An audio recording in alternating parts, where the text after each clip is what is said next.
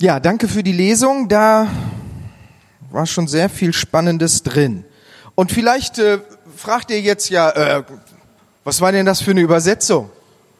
Ja, ja das ist so eine Mixed-Übersetzung. Ähm, ich habe die zusammengestellt und da war ein bisschen drin gute Nachricht, ein bisschen Bibel in gerechter Sprache und äh, ein bisschen auch von mir. Ähm, ja, dafür hat man das ja studiert, ne? Also äh, ja. Und äh, ich glaube, die Gesa hat nachher auch noch paar Lesungsblätter haben wir nicht, aber die kriegt ihr irgendwann mal. Wer die nachlesen will, auch so ein bisschen nochmal, äh, das Blatt von ihr liegt auf jeden Fall hier, das kann man sich nachher auch nochmal bestimmt ähm, kopieren, wenn man das mal in Ruhe nachlesen will. Denn da ist auch die Lutherbibel drauf und die ist ja für unseren Sprachgebrauch sehr, sehr äh, prägend gewesen. Und dann, wenn man das nebeneinander sieht, merkt man dann, ups, da sind ja wirklich manche Sachen doch dann auch anders ja, übersetzbar. Okay, ähm, heute geht es ein bisschen tatsächlich um das Grundlegende. Und äh, da geht es auch ein bisschen um, ich sag mal, Textarbeit. Denn äh, das Thema, das können wir nicht einfach nur aus dem Bauch ähm, ansprechen, sondern um da nicht gleich in Fettnäpfchen zu treten, ähm, und äh, auf dünnem Eis ganz erbärmlich zu ersaufen, einzubrechen, ist es ganz wichtig, ähm, da nicht nur bei sich und seinen kulturell geprägten Vorstellungen zu bleiben, sondern mal ganz genau auch hinzuhören, was Gott denn im Schöpfungsbericht tatsächlich über den Menschen, über Mann und Frau gesagt hat. Und äh, wir haben ab Vers 18 gelesen und da finden wir quasi die Überschrift. Also in der hebräischen Bibel gibt's keine Überschriften. Meistens ist das, was am, als erstes gesagt wird, so der erste Satz, das dient dann auch meistens als, als Überschrift. Und da heißt es, äh, und Gott Yahweh oder Gott mit Namen Yahweh, so habe ich das mal formuliert, ähm, sprach. Und das Besondere ist, er spricht gar nicht zu den Engeln oder zum Menschen oder zu den Tieren, sondern es heißt einfach nur, und Gott sprach. Und da sind manche Übersetzungen schon sehr überrascht, denn wenn man sich das vorstellt, führt er Selbstgespräche, spricht er zu sich selbst. Und so kommt es zum Beispiel, dass die gute Nachricht dann übersetzt, und Gott dachte. Denn die dachten, wenn Gott mit sich spricht, ja, dann macht er das nicht so laut, als wäre er schon ein bisschen senil, sondern äh, na, er führt ein Selbstgespräch in Gedanken. Haben die sich viele Gedanken gemacht und sind darauf gekommen. Aber eigentlich heißt es, und Gott sprach. Und ich glaube tatsächlich, er spricht so ein wenig vor sich hin.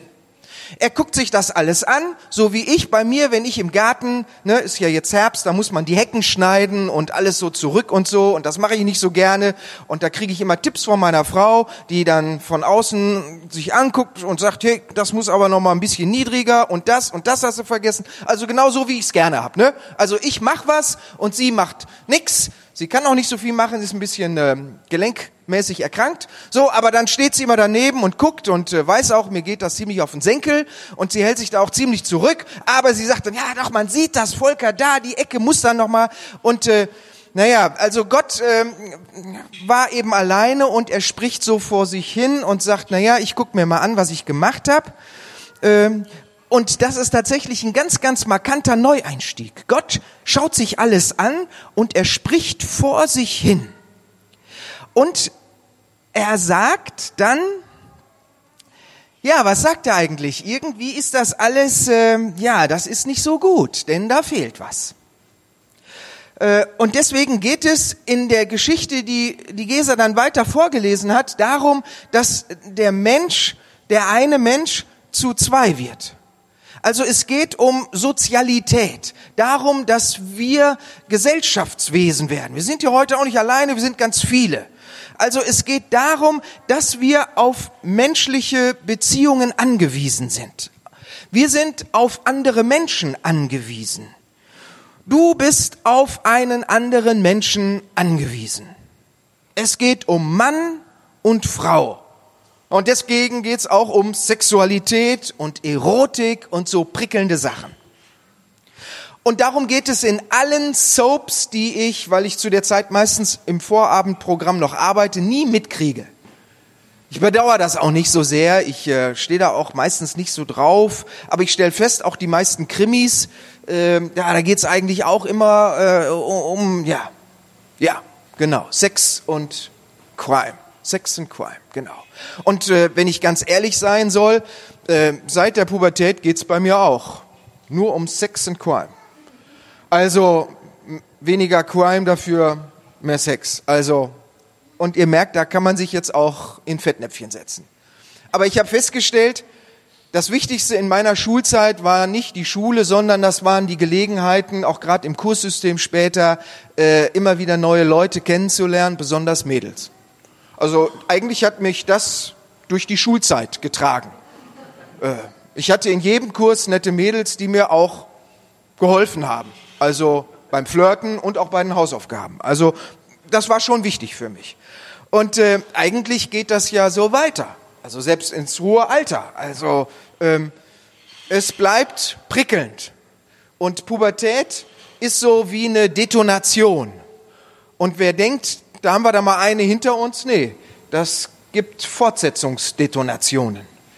Ähm, und bei jeder neuen Lebensphase detoniert das weiter. Denn so die eigene Sexualität, die man so, da mal so ein bisschen kennengelernt hat, die verändert sich im Laufe des Alters. Und äh, irgendwie wird das alles genauso spannend bleiben wie bei den Teens, finde ich. Ja, und äh, Gott sah das alles schon irgendwie und sagte, hey, genau das fehlt ihm. ja, und äh, er dachte dann auch, Mensch, das, das will ich ihm nicht, also nicht ersparen, sondern den Spaß gönne ich mir und ihm. Ne? Also so hat er sich das wahrscheinlich gedacht. Und deswegen äh, finden wir dann in dieser Schöpfungserzählung die Formulierung, er guckt sich den Menschen an und sagt, äh, du, das ist nicht gut. Er hat eine selbstkritische Phase und sagt, äh, das ist nicht gut. Im ersten Schöpfungsbericht heißt es ständig, dass es gut war. Und zum Schluss sogar sehr gut. Also Siegel drauf, ne? Sehr gut. Und hier an der Stelle heißt es, nö. Das ist nicht gut. Und das finde ich sehr, sehr auffallend. Sehr, sehr auffallend. Der einsame, isolierte Mensch, der ist nicht gut. Und deswegen geht es um Sozialität um unser Angewiesensein auf andere Menschen. Und ich glaube, das spricht erstmal nicht gegen Singles oder sonst wie Alleinstehende. Ähm, denn ich denke, auch Singles und Alleinstehende haben ganz sicher auch ihre Beziehungen. Beziehungen zu anderen Menschen. Also da geht es auch zum Beispiel um Kollegen, Arbeitskollegen. Es geht um die Nachbarn. Es geht um Verwandte und Freunde. Und äh, was der Text sagt, ist ein Mensch, der ganz allein ist. Das ist eine große Gefährdung. Der ist eine Gefährdung. In manchen Tageszeitungen klang das so bei den ISIS-Berichterstattungen an, die Frage, warum auch junge Deutsche äh, nach Syrien, in Irak gehen und bei IS mitkämpfen wollen. Und äh, manche meinen, dass es auch daran hängt, dass die einfach einsam sind, isoliert, keinen anderen Menschen haben, keine Anerkennung und dann rutschen sie in diese Bewegung hinein und kriegen genau das alles. Es ist also sehr, sehr gefährdend und auch gefährlich, ein einsamer, isolierter Mensch zu sein. Gott erkennt diese Gefahr und er reagiert darauf. Und er sagt, was er vorhat. Und da heißt es, ich will ihm eine Hilfe schaffen als sein Gegenüber. Mit diesem Satz haben viele Männer in der Kirchengeschichte echten Blödsinn gemacht. Viele haben beim Übersetzen ihre Macho-Fantasien mit einfließen lassen und dann von Gehilfin gesprochen. Der Macho will kein Gegenüber haben, sondern eine Gehilfin, die um ihn sei, bedienend, womöglich noch leicht bekleidet der Mann ist wie ein Zentralgestirn in der Mitte und die Bierflaschen holende Gehilfin kreist um ihn herum. Bibelverfälschung ist das. Glaubensvergiftung ist das. Lebensbedrohlich, äh, vor allem für uns Männer. Schauen wir mal genau hin. Vielleicht auch ein bisschen ergebnisoffen. Es ist im Hebräischen von Esa die Rede. Esa. Und das bedeutet ganz einfach Hilfe. Und das zweite Wort, was ein bisschen kantig ist, ist das Wort Neget und das heißt gegenüber. Und diese beiden Worte, die erklären sich gegenseitig. Das ist so eine besondere hebräische äh, Stilform, ähm, die ist sehr auffallend. Aber ähm, was nur wirklich wichtig ist, ist, dass diese beiden Worte sich gegenseitig erklären. Dein Schöpfer überwindet deine Isolation, indem er eine Hilfe dir schafft. Und diese Hilfe ist dein Gegenüber. Das Wort Hilfe ist im Hebräischen männlich. Im Deutschen heißt es aber die Hilfe. Und deswegen lag das von Anfang an bei allen Übersetzern in der Luft, dass man die Hilfe dann zur Gehilfin macht, weil das auch viel besser zur Frau passt. Schwuppdiwupp. Und das ist sehr, sehr fatal nehmen wir uns die Zeit zu hören, was da steht. Das Wort Esa ist also männlich. Man könnte es vielleicht auch als Beistand übersetzen. Der Mensch bekommt einen Beistand. Wichtig ist das wirklich genau zu hören. Es gibt das weibliche Form, das Wort für Hilfe. Das heißt Esra. Das ist die Hilfe. Also der Erzähler hätte sagen können, der Mensch kriegt eine Hilfin, eine Gehilfin. Das hätte er sagen können. Das hat er aber nicht gesagt. Und das fällt auf. Und deswegen können wir nicht einfach so tun, als würde da Gehilfin stehen. Es steht nicht da, sondern es steht da eine grammatikalisch männliche Hilfe. Hilfe. Was hört ihr in Gladbach wenn ich das Wort Hilfe ausspreche? An was für andere Begriffe denkt ihr da? Assoziativ. Das dürft ihr jetzt hier reinrufen. An was denkt ihr als erstes bei Hilfe? Erste Hilfe. Gut. Nächstes. Feuerwehr. Notarzt. Ja. Man kann auch auf eine ganz andere Schiene kommen. Eltern. Eltern. Ja. Vielleicht auch an andere Begriffe, wo das Wort Hilfe im Deutschen mit drin steckt. Bitte? Ja, Gehhilfe. Ja, ist schon gut. Gehhilfe. Korrekt, das war meine erste Assoziation. Gut, dass du da bist. Ich habe schon gedacht, ich bin auf einem ganz falschen Assoziationsdampfer. Also, ich habe als erstes an Hilfsarbeiter gedacht. Das war mein erster Ferienjob. Wurde ich so begrüßt hey, das ist der neue Hilfsarbeiter, kannst du anlernen, jo. jo. Und zum Schluss wurde ich verabschiedet und mein Meister, ich habe in der metallverarbeitenden Industrie gearbeitet und hatte schon immer so sanfte, zarte Finger und äh, das war also überhaupt nichts für mich und mein Meister sagte mir zum Schluss mal ganz ehrlich, die Firma hat durch den Schrott, den du fabriziert hast, mehr verloren, als du durch deine Arbeit für die Firma erwirtschaftet hast und dafür hast du Geld gekriegt. Zieh daraus mal Konsequenzen. Ja. Sag ich, ja, Hilfsarbeiter, ne? Kann passieren, ne? Also, weitere Begriffe. Hilfsarbeiter. Unterstützung. Unterstützung. Ja. Das ist schon so ein bisschen weichgespült, he? aber gut. Ja, assoziativ ist ja ganz frei. Da, Entschuldigung, ich wollte das nicht kommentieren. Ist okay. Also, weiter. Noch andere Begriffe, an die ihr denkt, ohne dass ich die kommentiere? Freies Denken jetzt. Arbeitslosenhilfe. Ja. Früher nannte man äh, so Sonderschulen auch Hilfsschulen. Mein einer Schwiegersohn wurde äh, studentische Hilfskraft genannt, weil er das gemacht hat. Studentische Hilfskraft. Im Deutschen haben wir auch Hilfsverben. Also äh, das äh, mit dem Hilfsarbeiter, das passt, worauf ich hinaus will. Das meiste, was im Deutschen mit Hilfe zusammenhängt, äh, das hat eigentlich nicht so einen ganz so guten Beiklang, wie zum Beispiel Hilfsarbeiter.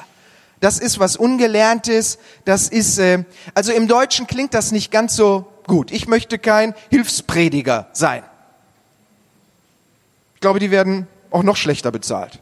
Nein, also das Wort Hilfe ist an der Stelle nie ein Ehrenwort. Darauf will ich hinaus. Ne? Also äh, die Hilfsmusiker hier heute Morgen ne? und die Geser, ne? die würden sich, die würden sich bedanken. Ne? Also, ne? Das wäre ja eine Katastrophe. Das, ne? Oder wenn ihr nachher der Geser sagt, hey, deine Moderation war eine klasse Hilfsmoderation. Ne? Da, da sagt die, sag mal, habt ihr sie noch alle? Ne? Also das geht ja gar nicht. Und äh, im Hebräischen ist das Wort Hilfe was, was völlig anderes. Da werden, da liegen Lichtjahre zwischen. Im Hebräischen geht es nur dort um Hilfe, wo echte Gefahren lauern. Also Lebensgefahr. Wenn du gerettet werden musst, dann brauchst du Hilfe. Deswegen ist das Wort Hilfe und das Wort Rettung ganz, ganz nah zusammen. Emotional und sprachlich. Also wenn die, wenn die Hebräer das Wort Hilfe hören, dann denken die an Rettung. Da denken die nicht an Hilfsschule, Hilfsarbeiter, sowas alles, sondern Rettung. Das ist total positiv besetzt. Die Hilfe, der Beistand, den der Schöpfer dem Menschen macht, ist seine Rettung. Wenn die Bibel von Hilfe spricht im Alten Testament, dann macht die Statistik deutlich, das Wort wird zu fast 100 Prozent nur von Gott gesagt. Und Gott ist kein Hilfsarbeiter. Nochmal, das Wort Hilfe wird fast zu 100 Prozent nur von Gott gesagt. Das ist also ein Ehrenprädikat. Leider gibt's da ganz wenig Lobpreislieder drüber, dass Gott unsere Hilfe ist, weil das knallt überhaupt nicht. Im Deutschen, ja, du bist meine Hilfe, kannst mal helfen. Das klingt überhaupt nicht knallig. Aber im Hebräischen ist das Wort Hilfe ein Ehrentitel. Nur an dieser Stelle wird auch von einem Nicht-Gottwesen gesagt, dass es Hilfe ist. Das heißt, von diesem Gegenüber, kann man gar nicht in höheren Tönen reden als mit dem Wort, das ist eine Hilfe. Du musst dir also in deiner Bibel am Rand dazu schreiben, göttliche Rettung, um da nur ja nicht auf falsche Wege zu kommen. Also, es geht darum, dass das Menschenwesen ein Gegenüber kriegt. Und dieses Gegenüber ist seine Rettung. Und äh, Martin Buber ist einer von denen gewesen, die das in ihrem, äh, er hat ein Buch geschrieben, äh, Ich und Du, kann man auch, wenn man es kürzer lesen will, in Wikipedia mal auszugsweise anklicken. Und da entfaltet er sehr, sehr schön, dass wir als Menschen das Du brauchen. Um ein Ich zu werden, brauchst du ein Du. Du brauchst einen Mitmenschen, Mann oder Frau. Das ist nach der hebräischen Bibel deine Rettung. Dein Ich wird erst richtig zum Ich durch ein Du. Ohne Du werden wir nicht zum Ich. So hoch denkt Gott von deinem mitmenschlichen Gegenüber.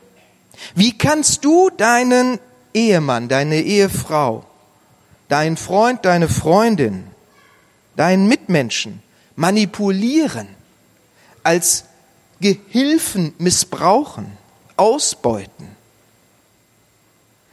Noch einmal die Frage, wieso kann der biblische Erzähler in diesen unglaublich hohen Tönen vom mitmenschlichen Gegenüber reden? Dein Mitmensch kann etwas, oh, ich kann es ja auch höher halten und werde lauter. Ah, das ist ja gut. Habe ich vergessen. Ähm, dein Mitmensch kann etwas, was du selbst nicht kannst. Dein Gegenüber kann dich aus deinem Alleinsein befreien.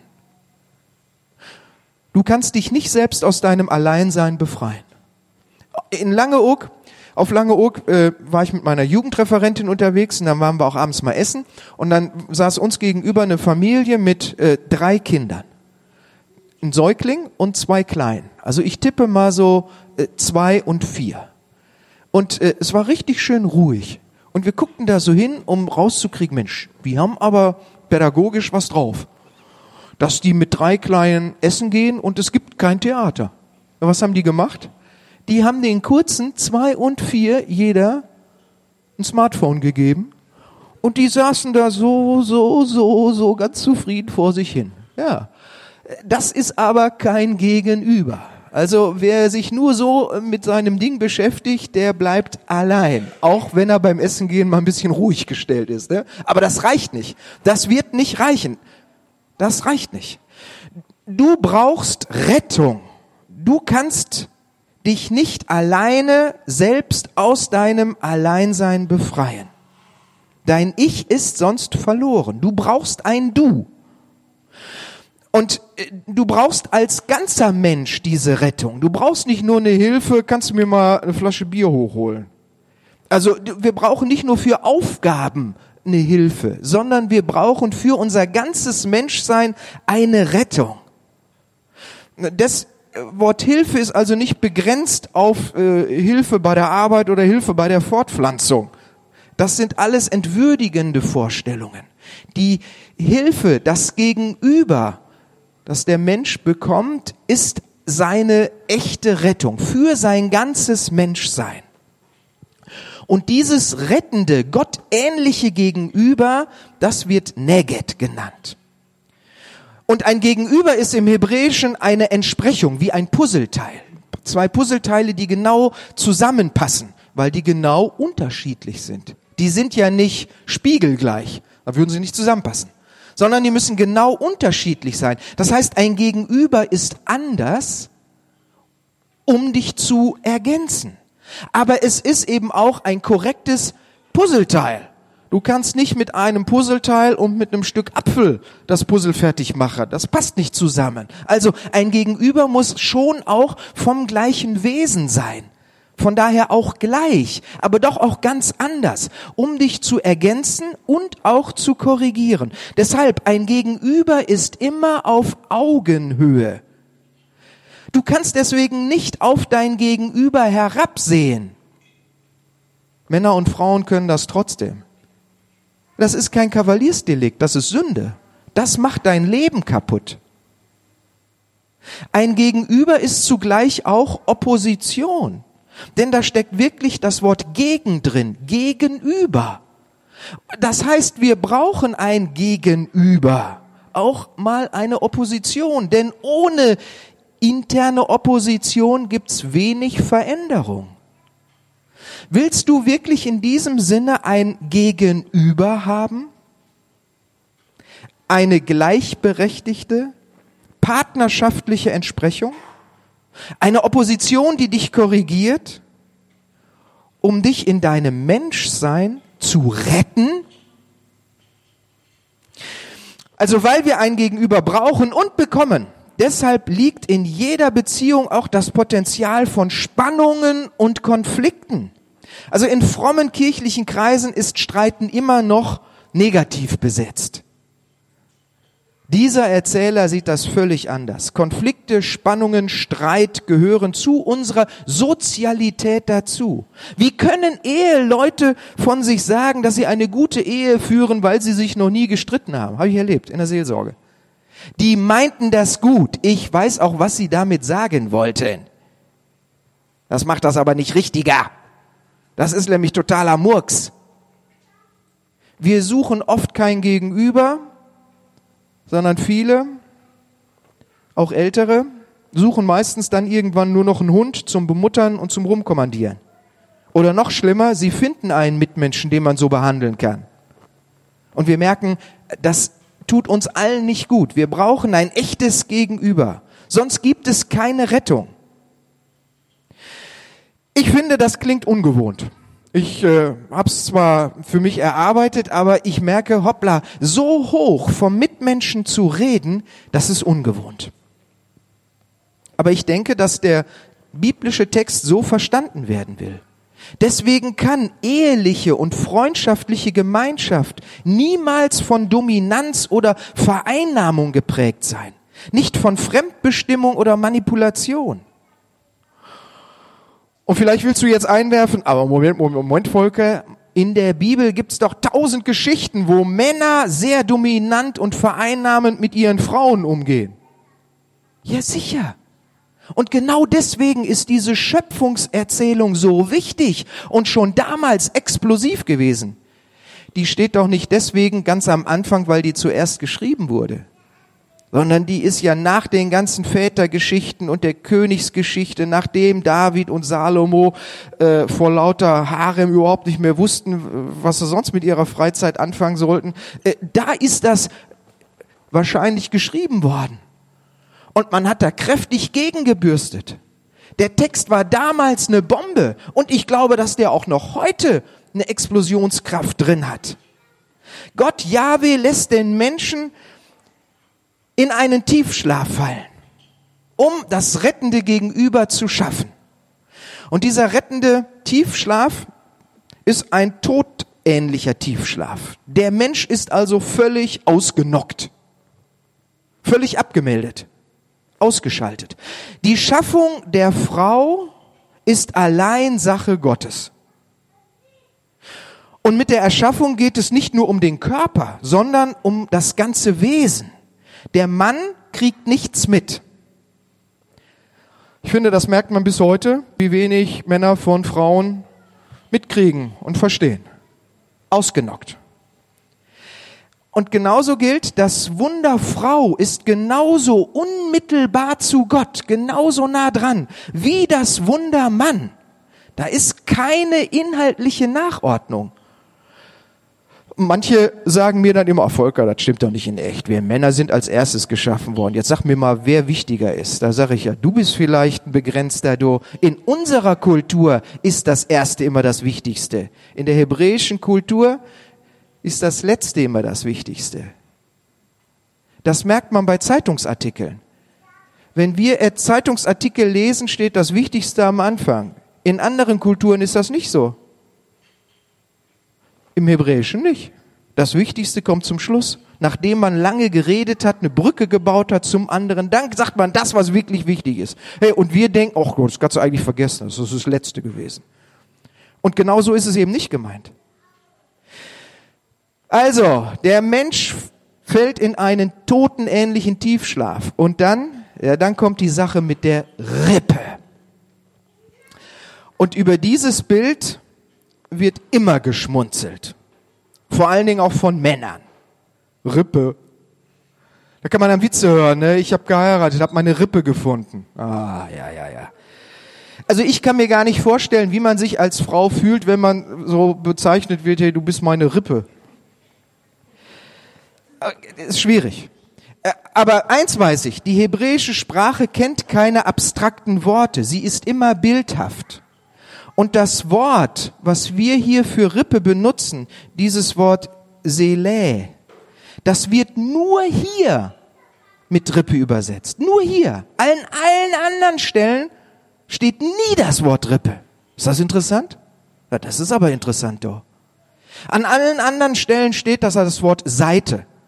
Seite von dem Berg, Seite von dem Stifts, von der Stiftshütte, von dem Zelt der Begegnung, Seite von der Tür, die Türangel, damit die Tür nicht äh, aus dem Rahmen fällt. Das, da würde keiner sagen, das ist die Rippe. Wie kommt man auf das Wort Rippe? Ja, irgendwie hat's vielleicht gut gepasst. Aber eigentlich geht's um eine Vorstellung von Seite. Stellen wir uns das mal vor. Die Menschen haben damals Skelette gesehen.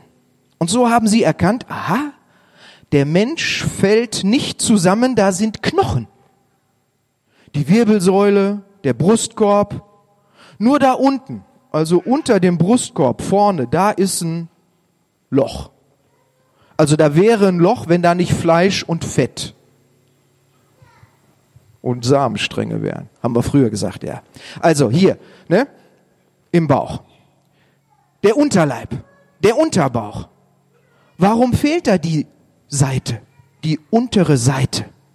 Das wäre beim Mann doch echt super praktisch. Gerade beim Schwertkampf, wenn dieser Bereich auch von Knochen geschützt wäre. Und so überlegte man, wo kommt das denn her? Und da hat man diese äthiologische, diese begründende Erzählung empfangen und die Ursache dafür geschrieben. Der Schöpfer hat eine Hälfte aus dem Innern des Menschen genommen. Dabei geht es um Stabilität. Untere Hälfte ist die stabilitätsgebende Hälfte. Das Gegenüber ist aus der Seite des Menschen, weil sich beide zur Seite stehen sollen und können, auf Augenhöhe, gleichberechtigt, partnerschaftlich. Beide können Seite an Seite leben, weil sie Seite Seite sind. Das steckt da drin. Da steckt auch eine verhüllende, anspielende Redeweise drin. Denn im Orient ist der Unterleib Anspielung auf Erotik und Sexualität. Hey, das haben die Menschen erfahren, dass Mann und Frau sich gegenseitig anziehen und dass die gerade beim Küssen und beim Schmusen und beim Sex auch untenrum voll korrekt zusammenpassen, egal wie unterschiedlich die aussehen. Ja. Und wir merken, wie in einem Bibeltext in versteckter, wunderschöner Weise erzählt wird, dass Erotik und Sex Gottes Geschenk an uns sind. Wir sind erotische Wesen und das ist gut so. Und diese biblische Erotik redet vom Sex ganz ohne Kinder. In der ganzen Geschichte tauchen keine Kinder auf. warum auch? Sexualität ist ein Wert an sich tragisch, wenn christliche Kirchen sagen, das ist nur gut und darf nur gemacht werden, wenn man Kinder in die Welt setzen will. Der Schöpfungsbericht spricht nicht davon. Nein. Zärtlichkeit, Schmusen, Sex ist ein Wert an sich, auch ohne Kinder in die Welt zu setzen. Dem Menschen wird nun sein Gegenüber gebracht von Gott. Also das ist ja ein ganz starkes Bild. Gott bringt dem Menschen sein Gegenüber. Und was sagt der Mensch? Er sagt, Dankeschön, lieber Gott. Nein. Und er sagt es, und Gesa hat es bei der Lesung also ansatzweise auch richtig rübergebracht. Sie, sie betonte das wirklich so ein bisschen, endlich. Der hat nicht nur endlich gesagt, der hat gesagt, endlich! Endlich! Ein passendes, mich rettendes Gegenüber. Ja, das passt ja ganz genial eine wie ich. Und dann fängt der Mensch an zu dichten. Und das ist im Hebräischen äh, nicht so gedichtmäßig wie bei uns, sondern das ist mehr hölzern. Der sagt dann, hey, Bein von meinem Bein, Fleisch von meinem Fleisch. Das ist hohe hebräische Poesie. Also finde ich nicht so, aber die meinen das wirklich so. Das heißt, der Mann wird sofort zum Poeten und fängt an zu flirten. Auch wenn sich das für uns trocken anhört. Und bis heute ist das eine orientalische Verwandtschaftsformel. Der Mann erkennt in seinem Gegenüber eine Person, die zu ihm gehört. Das heißt doch, die Geschlechter sind solidarisch. Sie treten füreinander ein. Sie schützen sich gegenseitig, wie in einer Großfamilie. Das steckt alles in dieser komischen Formel, Fleisch von meinem Fleisch, Bein von meinem Bein. Der Mensch sieht also sein Gegenüber und er drückt gleich sein Gerettetsein aus und dichtet munter drauf los. Im Anblick des Gegenübers erkennt der Mensch die Frau und sich selbst als Mann und er sagt, Mensch, du bist ja die Isha, denn vom Ish, das bin ja ich, bist du genommen. Und erst in dem Moment tauchen diese beiden Worte auf. Isha für Frau und Ish für Mann. Das heißt, erst in dem Moment, wo der Mensch die Frau sieht, ist vom Mann die Rede und der Frau. Der Mann wird also durch die Frau zum Mann. In der Begegnung mit der Frau erkennt der Mann, dass er ein Mann ist. Der Mann findet seine männliche Identität nur in der Begegnung mit der Frau. Und Gott scheint beide in ihrer Einsamkeit gerettet zu haben und in ihrer Zweisamkeit gar nicht stören zu wollen. Von ihm ist nicht mehr die Rede. Ich glaube, er schaut lächelnd zu. Das glaube ich, steht nicht da. Er schaut zu, wie der Mann zum flirtenden Poeten wird. Und ich glaube, da sagt er, das ist jetzt gut. Auch wir dürfen das erotische Miteinander gestalten. Das liegt dem Schöpfer am Herzen. Und dann kommt der Erzähler zum krönenden Abschluss. Der Mann verlässt seinen Vater und seine Mutter. Von denen war noch gar nicht die Rede. Das fällt mir auf, weil ich, wie gesagt, schon zweimal Schwiegervater geworden bin. Und äh, bei jeder Hochzeit ist das ein Thema. Wer verlässt wen? Und wir merken, in diesem Text geht es nicht um ein historisches Urmenschen-Ehepaar, sondern es geht um unser einer um unser einer, die wir Eltern haben, Eltern verlassen. Da gucken alle Zeitgenossen des Erzählers peinlich berührt auf den Boden. Denn kulturell geht's für die Frau in die Familie des Mannes. Der Mann verließ eben nie seine Familie in Israel. Und trotzdem steht das in der Schöpfungsgeschichte drin. Und es ist eine Explosion jedes Mal, wenn die heiraten. Denn Gott macht deutlich, das kann nur funktionieren, wenn ihr eure Ursprungsfamilien verlasst. Was für eine Stachelkomponente bis heute für alle Muttersöhnchen. Die Beziehung zu deiner Frau ist wichtiger als die Beziehung zu deinen Eltern. Und dem Geist des partnerschaftlichen Gegenübers folgend können wir auch sagen, dass die Frau ebenfalls ihre Eltern zu verlassen hat. Nur dann haben beide die Chance, ein Paar zu werden. Bestehend aus einem Gegenüber und einem anderen, das sich gegenseitig zur Rettung wird. Wörtlich heißt es an der Stelle, sie werden ein Fleisch. Das Miteinander von zwei Gegenübern ist aber keine Verschmelzung, auch nicht beim Sex. Da wird man zwar eins, aber danach wird man wieder zwei. Also dieses ein Fleisch darf man nicht als Verschmelzung missverstehen. Das ist Blödsinn. Zwei Gegenüber verschmelzen sich nicht, können nicht zusammenwachsen, sondern sie können nur zusammenwachsen. Mann und Frau bleiben eine Gemeinschaft mit Leib und Seele. Sie sind ein Herz und eine Seele, aber sie bleiben zwei Identitäten. Sie bleiben zwei gegenüber. Die eine Person darf nicht für die andere denken wollen sollen.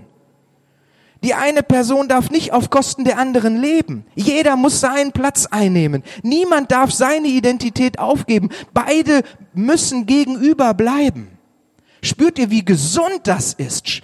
Spürt ihr, wie kulturübergreifend das hier erzählt wird? Das gilt nicht nur für Juden, das gilt für Deutsche, das gilt in Afrika, das gilt überall. Was für ein kostbarer Text, der ist überhaupt nicht weichgespült. Der knallt überall, in jeder Kultur. Und zum Schluss kommt dann das Bonbon. Und damit bin ich am Ende. In Vers 24 heißt es dann, der Mann wird an seiner Frau hängen. So die meisten Übersetzungen. Hängen. Hängen. Das klingt auch ganz nett. Aber wörtlich steht da, sie werden aneinander kleben. Und so erklingt zum Schluss noch einmal leidenschaftliche Erotik. Ihr solltet euch das Wort kleben reinschreiben. Zwischen Mann und Frau darf es kleben. Viel Spaß dabei.